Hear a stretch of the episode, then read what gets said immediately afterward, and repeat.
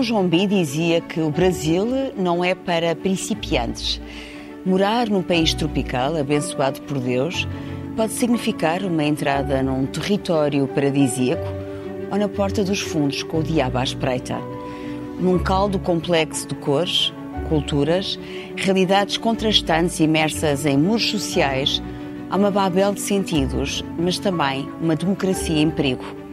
Hoje vamos falar desse imenso Brasil. Sejam bem-vindos ao Original é a Cultura. Acompanham Dulce Maria Cardoso, Riviera Neri e Carlos Filhais. O Brasil viveu entre 1964 e 1985 uma ditadura militar violenta que foi marcada pela censura às artes e pela perseguição aos artistas. Em 2018, com Jair Bolsonaro, o regresso da extrema-direita remeteu-nos para essa trágica memória. O documentário de 2022, Quem Tem Medo, de Delany Lima, Henrique Zanoni e Ricardo Alves Júnior, expõe a censura que os artistas enfrentam hoje.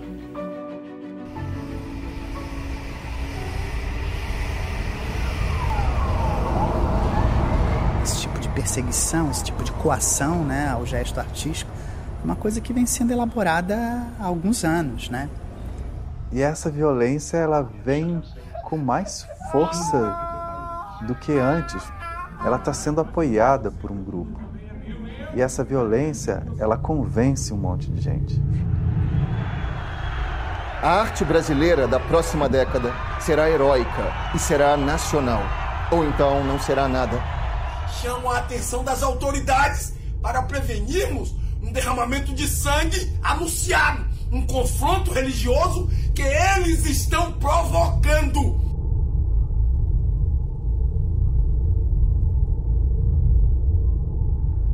Mas quando a revolução integralista vier, todos estarão condenados ao justiçamento revolucionário.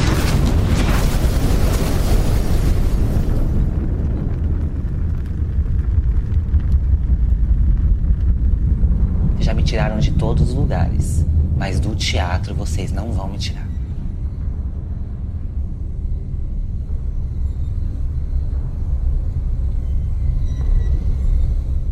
Nos quatro anos do mandato de Bolsonaro, as artes continuaram a incomodar. Rui, como é que explicas essas perseguições e que ventos de mudança se adivinham com a vitória do Lula? Bom, uh, durante os quatro anos do mandato do Bolsonaro, sobretudo logo naquela primeira, naquela primeira entrada no poder, houve uma espécie de euforia hiperconservadora que tinha um bocadinho a ver com, com digamos, os ensinamentos de uma figura sinistra, um senhor chamado Olavo de Carvalho, que era um, morreu há pouco. que morreu há pouco tempo, que era um charlatão, era um, era um morava nos Estados Unidos, morava nos Estados Unidos, era um tipo que era um astrólogo, não, nunca acabou nenhuma formação, tinha opiniões extraordinárias sobre tudo, achava que não havia provas que a Terra não fosse plana, que, o, que o Covid era uma invenção e nunca ninguém tinha morrido de Covid, por tragédia irónica, morreu de Covid. Uh, que os Beatles nunca tinham escrito as músicas, tinha sido Adorno. Uh, e os filósofos da Escola de Frankfurt que tinham escrito as músicas dos Beatles para envenenar as mentes da, da, da, da juventude mundial. E, portanto, uh, criou um, uma, uma, cultura mediática, ele nunca, fez, nunca teve reconhecimento académico, porque era considerado de facto um charlatão, como era, mas nas redes sociais, nos mídias, criou uma agenda cultural de extrema-direita que foi agarrada por unhas e dentes Bolsonaro, sobretudo com alguns dos seus ministros chamados mais ideológicos. O Abraham Weintraub foi ministro da Educação, uh, o, os vários secretários da Cultura. Este Roberto Alvim, que nós vimos ali a citação, foi um, o tal que uh, parafraseou um discurso do Goebbels, Uh, sobre a necessidade de uma cultura nacional e tudo isto, o discurso dele, que era copiado em grande parte, palavra por palavra, do Goebbels, com música de Wagner, no fundo, teve que se demitir, não é? Só, só um pequeno à parte. Força. O Goebbels, quando, quando falavam de cultura, puxava da pistola, não é? Exatamente. E esse Olavo de Carvalho parece que disse uma vez, quando falavam de cultura, puxava de um papel higiênico. Pois. é, mas enfim, o, que, o que é que eu quero dizer com isto? Criou-se. Uh, uma das teses do Olavo de Carvalho era que havia uma conspiração marxista para implantar o comunismo e que é, era uma conspiração inteligente e então começava pela Revolução Cultural que era subtilmente, através das artes e da cultura, passar ideias subversivas e depois, a partir daí, as pessoas estariam disponíveis para o golpe final da Revolução Política que queria implantar o comunismo. E, e, portanto, essa gente que subiu ao poder uh, com, com, com, com, o Bolsonaro e que na área da cultura era uma gente medíocre, desconhecida, que vieram como, como, enfim, como térmitas a saírem da madeira, uh, vinham com uma agenda feroz para a cultura. Uh, uh, por exemplo, tentaram fazer grandes limitações à lei do, do mecenato cultural, a chamada Lei Rouanet, uh, para, para excluir a possibilidade de patrocínio privado de, de, de, Arte. das artes. começou por se recusar a assinar o prémio Camões Uh, dado ao Chico Buarque, uh, censurou, censuraram os filmes na representação uh, brasileira nos festivais de cinema internacionais. E isso, ao mesmo tempo, com uma, uma estratégia para as escolas, que era a chamada escola sem partido, entre aspas, que era uma política de censura ativa, ou seja, a escola sem partido significava uma escola com eh, a ideologia conservadora exclusivamente e, inclusive, chegando ao ponto de encorajar os alunos a, fil a gravarem as aulas para depois poderem uh, pôr uh, processos aos professores por manipulação ideológica, para lá, para lá dos, dos cortes à investigação, das limitações à investigação. Ou seja, foi um período, uma, uma, uma idade negra uh, para a cultura brasileira, embora ela depois tenha, tenha dado sinais de grande resistência, de grande resiliência por, por da prova, mas uh, o Brasil, que é uma potência cultural gigantesca, às vezes em Portugal não temos bem noção disto, não é? É uma potência cultural gigantesca à escala do próprio país, com gente de altíssima qualidade em todos os campos das artes, da cultura e tudo mais, passou um período uh, realmente muito difícil. E agora? Perguntas, e agora é José. E agora, e agora José? uh, agora uh, o Brasil libertou-se deste, deste pesadelo, mas o pesadelo permanece em muitos aspectos, porque, entre outras coisas, o Bolsonaro deixa uma, uma bomba fiscal tremenda, ou seja, o orçamento foi rebentado de duas maneiras com esta tentativa, esta tentativa de cortar votos de qualquer forma, contrariando as normas todas constitucionais brasileiras, e, portanto, o Lula vai ter muita dificuldade orçamental em conseguir uh, resolver e, e, repor e reconstruir, digamos, o Estado Democrático Brasileiro, que foi, uh, por exemplo, o orçamento da ciência foi cortado quase a zero, não é? Uh, os orçamentos da cultura reduzidos brutalmente. E, o portanto, destruído, a Amazônia. Bom, nem se fala, não é? Mas estou a falar agora na área estrita das, das práticas culturais, ou seja, para haver algum reinvestimento do Estado, vai ser preciso alocar recursos que vai ser difícil encontrar. E, e o, o, uma das dificuldades que o Lula vai ter, em todas as áreas, mas na cultura também, é, é digamos, é, é, digamos os recursos orçamentais muito reduzidos que vai dispor face às expectativas que toda a gente tem depois destes quatro anos de, de pesadelo. Ele é um homem hábil, vai, tem muito apoio na, na classe cultural e isso vai ajudar a que não haja uma reação muito violenta, mas não vai ser uma situação fácil. É pegando eh, no título deste documentário Quem tem medo, não só de Virginia Woolf, mas parece que, entretanto, o regime de Bolsonaro tinha sempre medo da cultura. Aliás, o próprio Lula uh, disse que quem tem medo da cultura é quem não gosta do povo e não gosta de liberdade, é quem não gosta de democracia. E nenhuma nação do mundo será uma verdadeira nação se não tiver liberdade cultural. Uh, Carlos, como é que implicações tem esta implica a, a, a, política na cultura? Que implicações tem na ciência? Sim, o Rui já é... falou da, das artes, bem, da cultura em geral. Eu fui das pessoas uh, que acompanharam a noite eleitoral brasileira e foi muito interessante. Em Portugal, todos nós estávamos suspensos dos resultados. Uh, e, foi de, e sou das pessoas que, que, evidentemente estava de um dos lados sem, sem e, qualquer equívoco. Tinha até assinado um manifesto de, com muitos cientistas brasileiros, mais de 12 mil, pela ciência, porque de facto a ciência para o Bolsonaro não significava nada.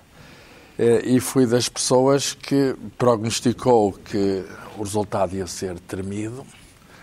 Ainda foi mais tremido do que eu pensava. Mas, apesar de tudo, foi um resultado saboroso. Quer dizer, eh, sei que há perigos no horizonte, sei que nada vai ser fácil, mas foi um resultado saboroso. Eu estava a seguir pela SIC Notícias Uh, e, e, havia um partidário do Bolsonaro e outro partidário do Lula, uhum. e a certa altura do Bolsonaro diz que nós tivemos 50%, e o outro emendou logo, não, 49% é que faz toda a diferença. Uhum. Na, na, a, a, a, democracia eh, ganha-se por um voto, é, são as regras do jogo. Em vez de nos andarmos a matar uns aos outros, a bater nas cabeças uns dos outros, pomos uns papelinhos, nesse caso não é na urna, é lá na maquineta, e, e, depois contam-se. Quem tiver mais um papel ganha. E, e, foi isso que aconteceu. Aparentemente, embora tarde e de modo envergonhado, o Bolsonaro já reconheceu que perdeu. Eh, e o Lula vai ser o próximo presidente. As coisas vão mudar, mas a sociedade está muito dividida, muito dividida. Eu, eu pergunto-me, eu não tenho resposta a isto.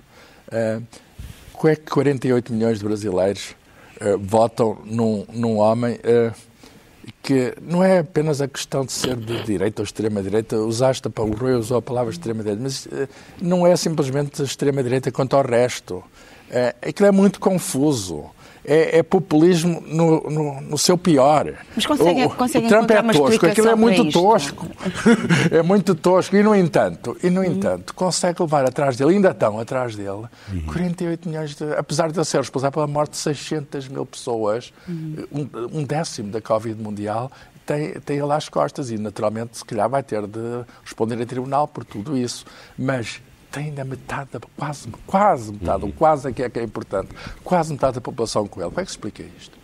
Mas temos também que ir um pouco às raízes da sociedade, não é?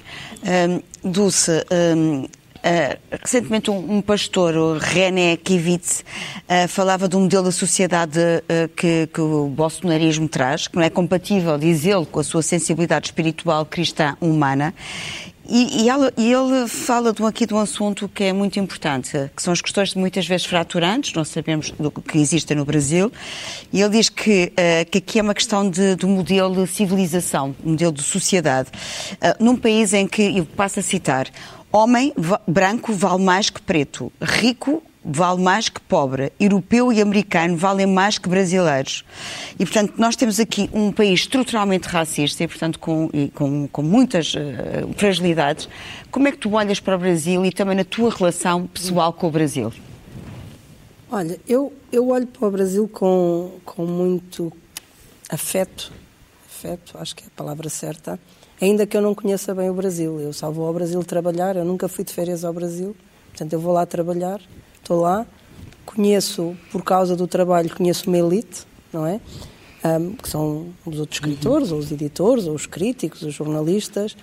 Tenho o Brasil filtrado pelo olhar dessas pessoas, uh, os sítios onde eu vou também são filtrados por essas pessoas. As vezes que me arrisquei a sair, um, encontrei o, o Brasil violento, muito violento. E hum, agora, eu olho com afeto, mas eu fico sempre profundamente incomodada quando estou no Brasil. Porque hum, a assimetria social é gritante. é gritante e só não vê quem, não, quem estiver assim completamente distraído. Porque basta ir a um supermercado e, seja em que zona for, claro, hum, e lá está a babá e a, e a empregada e, a, e, e a, o chofer e a senhora. Portanto, esta, esta estrutura um, social, social de, eh, de exploração do, do, do, próximo está em todo lado. Primeira vez que eu fui ao Brasil, hum, vi uma, uma, uma coisa que eu julgava nunca poder ver sem ser em filmes.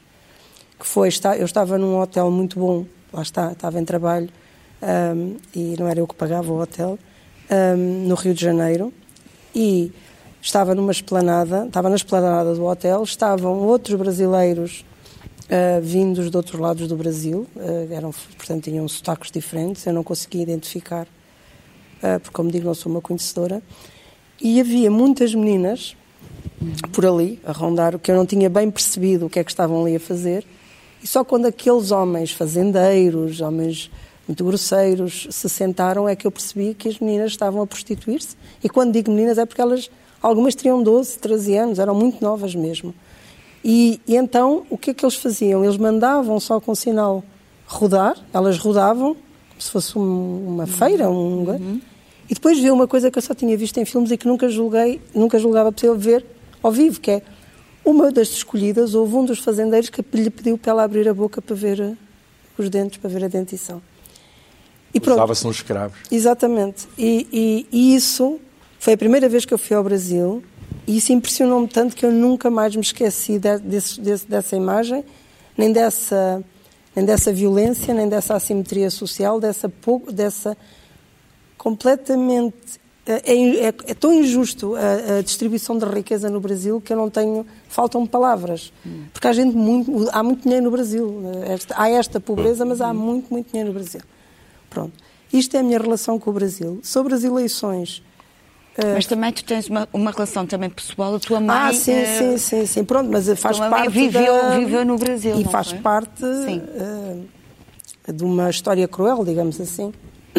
Porque a minha mãe eh, estava para estudar, para ser professora, e, hum, e veio um tio do Brasil, que era um, um, um aldrabão, e levou a minha mãe No Brasil não, não existe a palavra. É Exato. um vigarista. Exatamente. Levou a minha mãe para estudar e depois ela não estudou. E eu cresci sempre a ouvir a história do Brasil. Aliás, eu cresci com o Brasil na minha vida, porque a minha mãe contou sempre essa história de ter lá estado. Depois, o que ele fez foi pôr lá trabalhar. Paulo ficou com o dinheiro que o meu avô deu, que vendeu dois terrenos para que a minha mãe pudesse estudar no Brasil.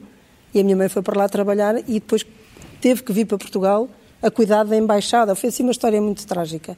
A segunda parte do Brasil foi quando nós viemos para cá porque eu ainda achava que nós íamos para o Brasil. Porque toda a gente, portanto, havia, houve pessoas que foram e que até que depois voltaram e que diziam que o Brasil era muito parecido com Angola.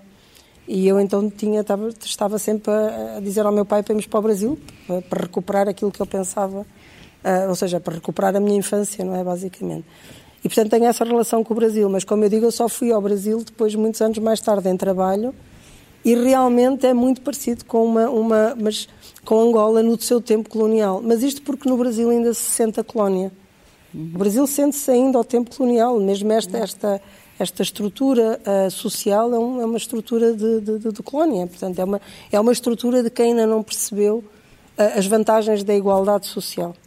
E, e isso é, é- é terrível. Eh, Este, neste livro, eh, Brasil, uma biografia eh, de Lilia Schwartz e, e Starling, das historiadoras, eh, elas citam um provérbio no Brasil que diz que quem rouba pouco é ladrão e quem rouba muito é barão.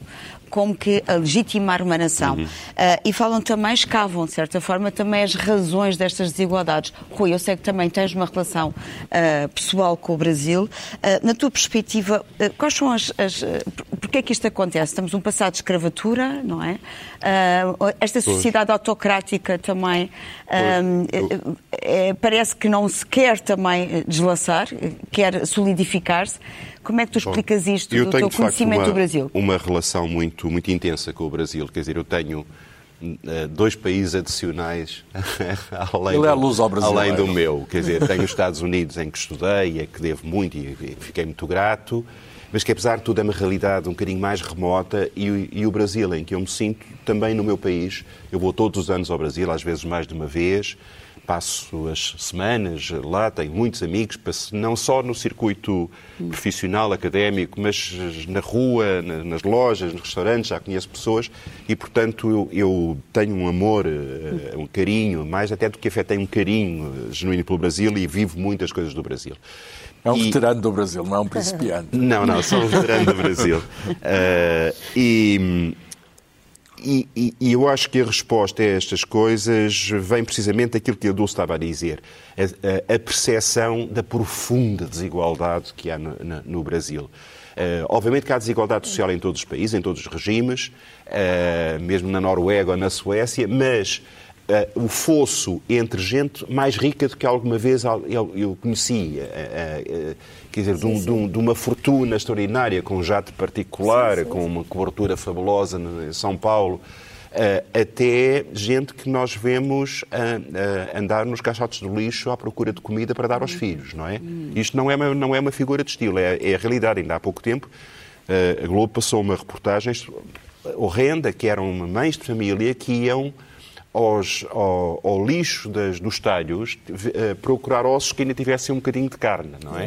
Eh, e, e, portanto, esta sensação de profunda injustiça que afeta a maioria da, da- da população brasileira depois tem percepções diferentes. Uh, naturalmente, que quem beneficia do, do regime uh, quer a todo o custo mantê-lo.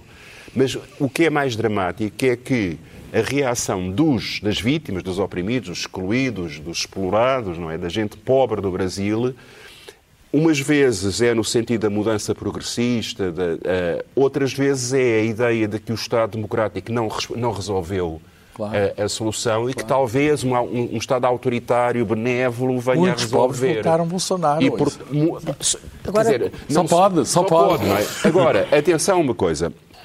Uh, esses tais 58 milhões de, de, de eleitores do, do, Bolsonaro não são todos bolsonaristas no sentido estrito do termo. Uhum. Ou seja, é uma situação diferente do que acontece na América com o Trump. Uhum. Porque na América só há dois grandes partidos e o Trump conseguiu manipular uhum. um dos metade da América. E, e, na sua maioria o Partido Republicano. Uh, no Brasil há 30 e tal partidos representados no, no, no, no Congresso e muitos deles são chamados partidos fisiológicos. São aqueles que são, no fundo, uh, são gangues uh, que, vendem, que, que, vendem o voto a quem pagar. Esse é o drama. Como nenhum presidente tem maioria, tem um Sim. presidente maioritário, tem que comprar votos. Uh, e, portanto, o que nós vamos ver agora, é claramente, disputa, é, é o chamado Centrão, que, que, apoiou o Bolsonaro enquanto daí pingava qualquer coisa, passar a apoiar o Lula desde que o Lula pague, não é? Uh, e, e, portanto, há aqui um, um, uma, uma, um, confronto enorme que é entre as expectativas de, de, de, justiça social que as pessoas têm, mesmo que sejam orientadas no sentido disparatado, volta à ditadura, que a ditadura vai resolver o problema, como se tivesse resolvido no passado, uh, e esta classe política desligada desta realidade que só, só zela pelos seus interesses pessoais, corporativos, mas estamos a falar de corrupção pura e dura, compra a, a dinheiro de, de, de, de votos. Uh, e, e, isso é um, é, um, é, um, é um drama terrível. Este, neste livro do Brasil, uma biografia, uh, elas citam uh, o Frei, ben, Frei Vicente de Salvador, em pois. 1630, o padre franciscano, que escreveu um opúsculo que é a história do Brasil, em que diz que nenhum homem nesta terra é repúblico, nem zela ou trata do bem comum, senão cada um do bem particular. Portanto, isto uhum. é uma uhum. prática que continua, passados este Quer dizer, houve uma elite é? que tomou conta do poder e que tomou conta durante tanto tempo que, que, que, que, que se mantém, uh, sobretudo aquele eixo uh, Minas-São uh, Paulo, uhum. que, é, que é fortíssimo e que, onde estão os grandes grupos económicos, onde, em, em que está o grande poder financeiro, Uh, e, e, que paga e alimenta uma classe política subserviente a esses interesses. E que não quer abrir mão dos seus privilégios. E que não quer abrir não quer mão. perder mão. E Precisamente, com... a sociedade estratificada é. quer se manter assim, Sim, sim, é? quer. E eu, eu perguntei a pessoas, a estas tais pessoas das coberturas, que normalmente oferecem jantares e almoços, aos, aos, aos, neste caso aos escritores, imagino que ofereçam a artistas em geral. E uma das vezes eu, eu, eu perguntei a uma destas senhoras, muito, muitíssimo rica, tinha tantos motoristas que nem sequer sabia o nome deles, portanto era é, um, é uma realidade inimaginável, a, a não ser em filmes. Uma cidade feudal, não é? Sim, e eu perguntei a essa senhora, concretamente, se ela não se incomodava com este, com este desequilíbrio social, com esta desigualdade social, e ela, a resposta muito cândida que ela me deu disse, não, eles estão lá e nós estamos cá. Portanto, como se fosse... Tem duas realidades. Portanto, são dois é. mundos que nem, nem sequer há pensamento sobre isso. Eles estão lá Nunca, não foi, há diálogo. Foi, ela foi lapidar. Eles estão lá e nós estamos cá. Portanto, não, não há cá misturas, não há conversa. E depois eu ainda perguntei, então e se eles um dia deixarem de estar lá? Ou seja, um dia... E, e, ela disse, ah, não vamos pensar nisso. Portanto, é, uma, Sim, é, uma é um de... diálogo exemplificativo. Mas o que é, o que é uh, preocupante é que uh, a gente até compreende, não aprova, mas compreende que esta gente multimilionária tem essa visão mas depois isso reproduz-se mesmo nas classes claro. médias. Quer dizer, uh, profissionais de, de, classe média, toda a gente tem a empregada, não é? Que, é, que em geral é negra, não tem horário, muitas vezes não tem contrato. Mas agora já é, tem telemóvel. É tratada. É tratada e, uh, e tem uma coisa, não sei se reparaste, Rui, que nas, nas, nas casas a que eu fui, que é todas as, a casa tem ar condicionado, tem tudo. Tu vais, calhas a entrar por engano no quarto da empregada, é um cubículo, sem ar-condicionado, escuro, Sim. sem janela. Ou seja, eles não têm mesmo. E mesmo pessoas que estão a falar de, de, de mudança social. É. Tu calhas em ir por engano ao quarto da empregada e tens uma surpresa. Aliás, uma das coisas que mais incomodou a direita brasileira, esta elite eh, brasileira, foi quando o Lula criou condições para uh, acesso à universidade de, de, desta gente do povo. Quer dizer, e de repente havia negros e indígenas e mulatos a entrar na universidade que era uma espécie de terreno sagrado que não devia ser aberto à, à, àquela gente e houve uma reação até dos próprios universitários muito, muito, muito hostil Uh, e, e, e, no entanto, foi uma medida uh, importantíssima. O, só, só, dizer o seguinte: só a diferença entre o Bolsonaro e o Lula é gritante. Uh, mas eu insisto, não é tanto uma diferença entre direita e esquerda. Houve gente de esquerda que deve ter votado no Bolsonaro e gente também de direita, chamada direita democrática, que votou no Lula. Eu acho que a diferença é, é mais sei lá, entre, entre desconfiança da democracia, porque o, o, Bolsonaro não é democrata, finge ser democrata, e democracia, a diferença é mais entre, olha, ver, ver as notícias que espalham, entre mentira e verdade. E isso é uma diferença, de facto, não pode haver diferença maior. O, o, o Bolsonaro serviu-se, como se serviu o Trump, de espalhamento das notícias, digamos, hum, Uh, falsas, uh, utilizando muitas vezes as redes de igrejas evangélicas, etc a, a diferença é, é, é uma diferença, entre, no fundo, entre indecência e decência. Hum. Quer dizer, é tão simples como isso. E, portanto, como é que há tanta gente que, com essas dificuldades todas, que está do lado indecente, só pode ser por manipulação. Eh, e isso eh, tem a ver com o fenómeno moderno que a gente não vê só aí, chama-se populismo. Até vimos a Itália, nem é muito longe, é um país, digamos, democrático, civilizado, etc. Vimos agora o populismo, como é que isso funciona. E, portanto, há uma onda de populismo que, neste momento, por pouco não ganhou no Brasil. E, e, enfim, e vamos ver como é que essa onda se vai continuar a São os abandonados do sistema, Carlos. Já aqui falámos muitas vezes, são os abandonados do sistema. Ou seja, quando o sistema não funciona para ti, uh, tu tentas outra alternativa, tentas uma alternativa. E depois há esses, que são muitos, infelizmente, e depois há os outros, que até o sistema está, está a funcionar para ti, mas tu não te importa, mas tu pensas que com, uma alter, com a alternativa o sistema funcionará melhor para ti.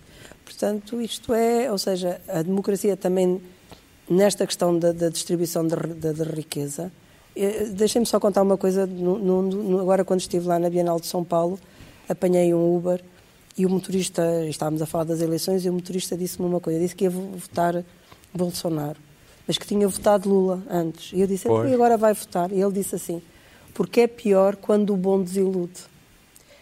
Ele disse isso. Ele disse-me assim: é pior quando o bom desilude. E eu consegui compreender o que ele queria dizer. Uhum. Ou seja, ele, ele diz: eu do Bolsonaro não espero nada a não ser um, isto. Cada um por si, não é? Exatamente. Hum. Agora, do outro eu esperei tudo e fiquei muito desiludido. E, portanto, eu acho que há muita gente que votou desta vez Bolsonaro como esse motorista da Uber, porque é, ma é, mais terrível lidar com a desilusão do que propriamente com a falta de, de Sim, mas, mas atenção que, uh, objetivamente, os governos do Lula tiveram índices de, de, de sucesso de combate à, à desigualdade muito claro, grandes. Mas, mas foi o Lula que fez a Bolsa Família, foi sim, o Lula que fez mas a... corrupção também existiu, pá. Dizer, claro que sim. Claro, hum, isso... Também existe no Bolsonaro e, e, e como, esperemos que seja julgada. E como? Exato, exato. Uh, houve imensa corrupção e muita dessa corrupção, muita dessa corrupção tem a ver com o que eu estava a dizer, com esta necessidade de comprar uh, as alianças é, para sobreviver. É cultural, Rui, é cultural. Eu sei, é também, mas, mas depois eu estou a falar agora em termos mais, mais práticos. Uh, o Lula comprou os votos de que precisava com, com, com, a, com a Petrobras. O Bolsonaro comprou os votos de que necessita com o orçamento secreto, que, que é uma parcela gigantesca do orçamento de Estado, Uh, que, não, que não tem transparência. Tu, tu, não sabes a quem é que foi dado o dinheiro, não sabes em que condições, não tens verificação e que, uh, e, portanto, transferiu-se do orçamento da Petrobras para o orçamento de Estado.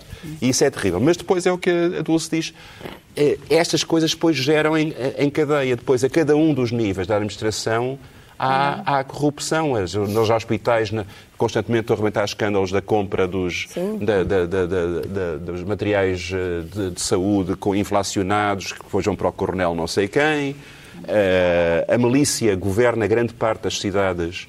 O Bolsonaro é sistematicamente eleito com o apoio da milícia que controla a zona oeste do Rio de Janeiro. Uh, Uh, e, e, e, e, que é isso mesmo, é um, é um bando de gangsters, não é? Sim, sim. Portanto, até a polícia, há uma, uma, uma corrupção, há uma corrupção endémica uh, uh, tremenda que está a todos os níveis sim, sim, e há uma certa tolerância para a corrupção como uma espécie de tática de sobrevivência. Toda a gente uh, enganar o parceiro lado. Mas nós pensarmos, por exemplo, Carlos, nas relações entre Portugal e Brasil, Sim, este é um ano comemoram-se os 200 anos da independência. É um tema muito interessante que daria para o programa. Daria para um programa inteiro, porque, por exemplo, então. que língua é o português adjetivado como português brasileiro. Eu tenho exemplo, aqui, eu, eu tenho aqui um dicionário feito no Brasil, Mário Prata, dicionário de português, 17 edição, deve ter vendido muito, da Globo, eh, e chama-se Faz Favor porque é o nome do empregado que nós damos em Portugal quando queremos chamá-lo, não é garçom. Carlos, podes mostrar-me? É, sim, sim. E isto é muito engraçado, porque, sei lá, eh, já que usámos a palavra aldrabão que não existe lá, mas tudo, a grafadora é grampeador, água fresca é água gelada, água lisa água sem gás, etc, etc, etc. Por outras palavras, estamos uh, unidos por uma língua que nos separa, quer dizer. Eu tive um livro, Física Divertida, que foi, o meu primeiro livro foi publicado pela Universidade de Brasília, mas pediram-me para traduzir para português, para, do Brasil, entendido. E então estava impulsão, passou a ser empuxo. E, e, outras coisas que eu aprendi alegremente. Mas os meus não são traduzidos. Eu sei, o Saramago não deixa, mas eu tive de deixar, que é que eu ia fazer? Eu ia insistir que deve ser impulsão. O próton, o próton é o, é, é o nome deles para o Protão, próton é um próton grande. A língua é, a mesma, a língua é a mesma, mas na rua, no Brasil, é diferente quando nos, nos movemos num circuito que tem uh, contacto regular com Portugal. Mas nas pessoas, na rua, nos táxis, nos restaurantes, não percebem o sotaque português. Não, não Pura e simplesmente. Não. Eu, como tenho. Os portugueses passam com legenda. Como eu tenho bo, Quando bom, passam, bom ouvido, tenho bom ouvido para, para, para, para línguas, porque, porque sou músico, não é? Eu, uh, eu viro carioca. Com todo... uh, uh, Mas se não virás onde percebem. E, e, e, tem graça porque já me aconteceu mais, duas vezes pelo menos uma coisa extraordinária. Eu, eu viro, viro falo, falo com o sotaque brasileiro suficientemente bem para eles acharem que eu sou brasileiro, suficientemente mal para acharem que eu não sou daquela, daquela cidade. Pararam com o Bolsonaro, a uma pergunta de um jornalista português, disse que não falava espanhol. Nem portunhol. Nem portunhol. Mas, mas deixem-me só acabar a história. Não conhecia tem... esse idioma. Deixem-me só acabar a história porque tem graça. Uh, e, portanto, começam a perguntar, você é de onde? Você é daqui? Você é, você é da Bahia? Você é de, você é de Minas? É, não, sei. E eu, finalmente deixo os mais hipóteses e depois uh, digo, não, não, eu sou de Portugal. Você é de Portugal? Mas você fala bem português. não, só, só para terminar a questão de Portugal, eh, quer dizer, eu acho que Portugal, apesar de haver, digamos, a ascendência portuguesa, isso é conhecido, mas é, isso é na prática esquecido. Quer dizer, o Portugal é uma coisa muito distante e, e, a figura do português é uma figura ainda da anedota, não é? O Manel, ah, o Joaquim. É, tanto. é, é bastante. É bastante. Ah, não o, é tanto. o Manel, o Manel, o Joaquim, o, Joaquim é. um, a Maria, Padeiro. Eh, o Padeiro, e portanto a imagem, a imagem de Portugal, é, é, por outras palavras, nós, apesar de sermos um país, digamos, que, com relações estreitas e o discurso político cultiva isso, não é? mas na prática hum, não são tão estreitas assim. Eh, nós consumimos muito mais produtos culturais brasileiros, é porque eles têm muito mais, é uma potência, do que eles consomem produtos culturais portugueses. Eh, e hum, vamos lá ver, há um estranhamento mútuo, há um estranhamento mútuo. Quer dizer, eu sei que há muitos brasileiros aqui e há muitos portugueses lá, e isso ajuda a esbater o estranhamento.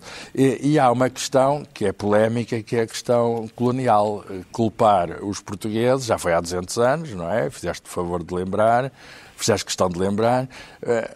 Que são independentes, mas como se os portanto, é um país de futuro desde há 200 anos e a falta de futuro é como se fosse a potência colonial ainda o, o responsável por isso. Então o português é o responsável pelo atraso, o português é o responsável pela falta de riqueza, o português é responsável por isso. E por vezes... amor de Deus, pela parte que me toca, eu não me sinto responsável de nada. E às vezes isso até leva a uma coisa extraordinária, que é, que é eles dizerem que se tivessem sido colonizados pelos holandeses era uma grande potência mundial. Eu digo sempre, pois, como Sri Lanka. E foram, é? e foram. Como Sri Lanka. Eles foram um período muito reduzido, mas, não teve impacto for, nenhum. Mas foram, no Pernambuco foram. Mas não teve impacto e nenhum. alemães e italianos e tudo. Não, isso é diferente, isso são os imigrantes, mas quer dizer, mas colonização de facto, a administração política de outro país, os holandeses tiveram um período pequeníssimo num sítio, numa região limitada e, portanto, uh, há um mito da boa colonização holandesa para oposição à má colonização Sim. portuguesa. Mas isto é uma cultura de ressentimento, portanto, essa, essa, essa prática, esse, esse sentimento anti-lusitano ou anti-lusitanista, como eles dizem, é uma, é, é, advém da cultura do ressentimento e nem, nem advém das elites. Elites advém da, de uma classe média contra o, as posições que os portugueses, os mais instruídos ou até os menos instruídos, tinham no comércio brasileiro, isto no exatamente, século XIX. Exatamente. Portanto, o que acontece é que os portugueses, quer os, os, os, instruídos, quer os que chegavam lá de pé rapado, facilmente tinham posições no comércio, uh, nas praças de comércio brasileiras. E a elite, uh, a, a classe média brasileira, sem conseguir expulsá-los, percebendo que o dinheiro e era todo canalizado para os portugueses, começou com esta coisa do estereótipo. Pois, mas passaram 100 anos, ó, Dulce. Sim, mas, mas, é o que, mas as gerações são. A mentalidade muda-se em gerações. É preciso, são precisas muitas isto, gerações. Isto, isto, só prova que não temos espaço para este imenso Brasil, porque não. o tempo uh, já, está já, já está a, a, rolar e temos mesmo que passar para as sugestões. Uh, é verdade que recentemente sabemos que o Prémio Leve foi atribuído ao, ao, ao matemático Celso José da, da Costa, uh, que escreveu a arte de driblar É engraçado destinos, ser um matemático. A arte de driblar destinos, neste sentido também de Brasil ter conseguir também essa arte de driblar o seu destino. Eu falei há pouco da, de, do Brasil, uma biografia que recomendo vivamente, aliás, pela forma também tão, tão, tão deliciosa como que se lê, como uma história. Aliás, as autoras, as historiadoras, advertem para o facto deste livro não, não pretender contar uma história do Brasil, mas fazer do Brasil uma história. Portanto, temos aqui uma travessia de mais de 500 anos, mas há aqui uma citação que eu vou só mencionar, que elas mencionam uma personagem do escritor Guimarães Rosa, que se chama Riobaldo Tatarana, que diz por cativa em seu destinozinho do chão é que árvore abre tantos braços. Portanto, são muitos braços do Brasil e estaríamos aqui, de facto, a discutir todos esses braços. Carlos, uh, como é que é feito o diálogo entre estes países irmãos que têm um pouco um, uma relação um pouco especial, não é? É feito de encontros e desencontros e por isso eu proponho, uh, digamos, como leitura, este pequeno livrinho é um ensaio uh, feito por uma portuguesa e por uma brasileira, Carmen Fonseca e Letícia Pinheiro, que são especialistas em relações internacionais, e neste ensaio da Fundação Francisco Manuel dos Santos, que já é o número 125, portanto, parabéns ao António Araújo, que é o diretor da coleção, escalpelizam, digamos, as relações que não são fáceis. O, discurso político, eu acho que ilude a realidade, quer dizer, por exemplo, a questão da da União Europeia e, e, do Brasil, ou da Mercosul. Eh, eles fizeram um acordo, a União Europeia e o Mercosul, que não se chegou, digamos, a ser ratificado.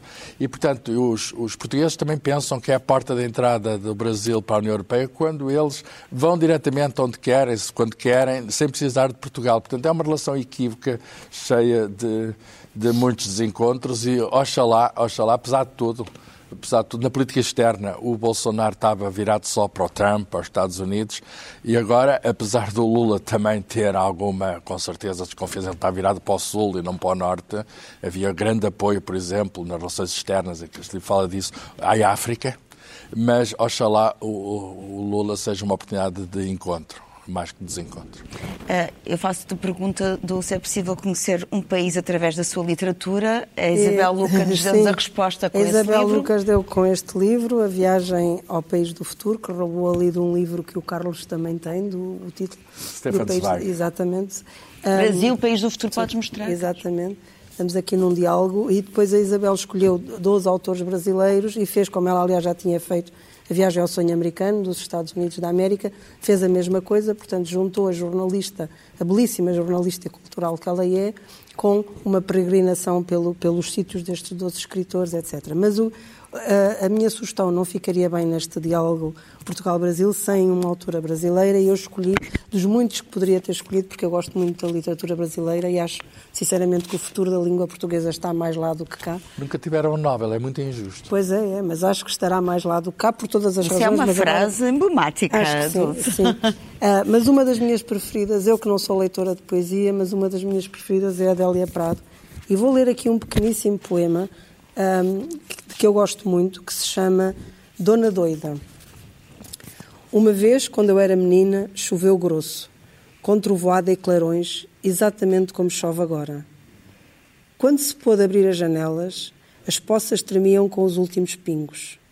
Minha mãe, Como quem sabe que vai escrever um poema, decidiu inspirada. Chuchu no vinho, angu, molho de ovos. Fui buscar os chuchus e estou voltando agora, 30 anos depois. Não encontrei minha mãe. A mulher que me abriu a porta riu de dona tão velha, com sombrinha infantil e coxas à mostra. Meus filhos me repudiaram envergonhados. Meu marido ficou triste até à morte. Eu fiquei doida no encalço. Só melhor quando chove. Tão bonito. É uma maravilha, é uma coisa muito bonita. Esqueceste esse poema também, uma espécie de memória também à tua mãe, não é? Eu, quer dizer, eu ainda não estou doida no encalço, ainda tenho a minha. Mas, mas, Não, mas da- da às vida vezes, que ela também- Não, eu, eu, eu escolhi a Adélia Prado porque ela, ela faz do cotidiano e da domesticidade. Gestos, não é? Do- Exatamente, do dia a ela dia. faz. Ela, portanto, para mim, ela é uma das, da- das, das poetas que demonstra, por um lado, a grande diferença entre poetas e prosadores e, por outro lado, de como o cotidiano é matéria literária. Aliás, como o Debré fez com as suas aguarelas também, a pintar o, uh, o cotidiano do Brasil. Uh, Rui, Viva o Povo Brasileiro, um título de João Balde Ribeiro, uh, mas vamos terminar também Isso. com uma dádiva enorme que o Brasil nos dá, que é a música. É, é, já agora o, o Viva o Povo Brasileiro seria uma, uma recomendação de leitura indispensável para perceber muito de tudo o que nós aqui estamos a dizer, porque o livro do João Baldo Ribeiro é, é extraordinário. Mas, de facto, o Brasil gerou ao longo de todo o século XX e continua no XXI uma música popular absolutamente extraordinária, das melhores, das mais ricas do mundo, e começa logo nos anos 20, 30, com grandes compositores como Noel Rosa e Ari Barroso. E esta canção que nós estamos a ouvir é um samba exaltação, mais, dos mais conhecidos. É a Aguarela do Brasil, do Ari Barroso, da gravação original de 1939, do Francisco Alves. O Brasil samba que dá bamboleio e faz. O Brasil do meu amor, Nosso Senhor. Brasil, Brasil, pra mim, pra mim.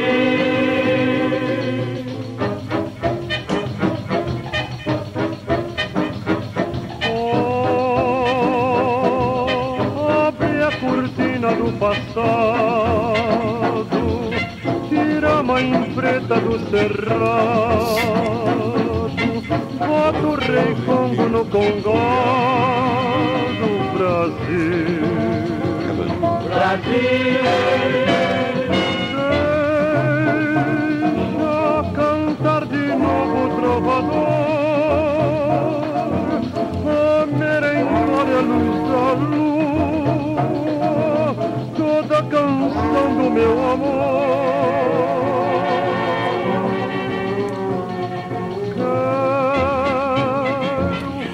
Este foi o Original é Cultura, também em podcast. Voltamos para a semana. Até lá, todo o tempo. É bom tempo para a cultura. o seu vestido rendado,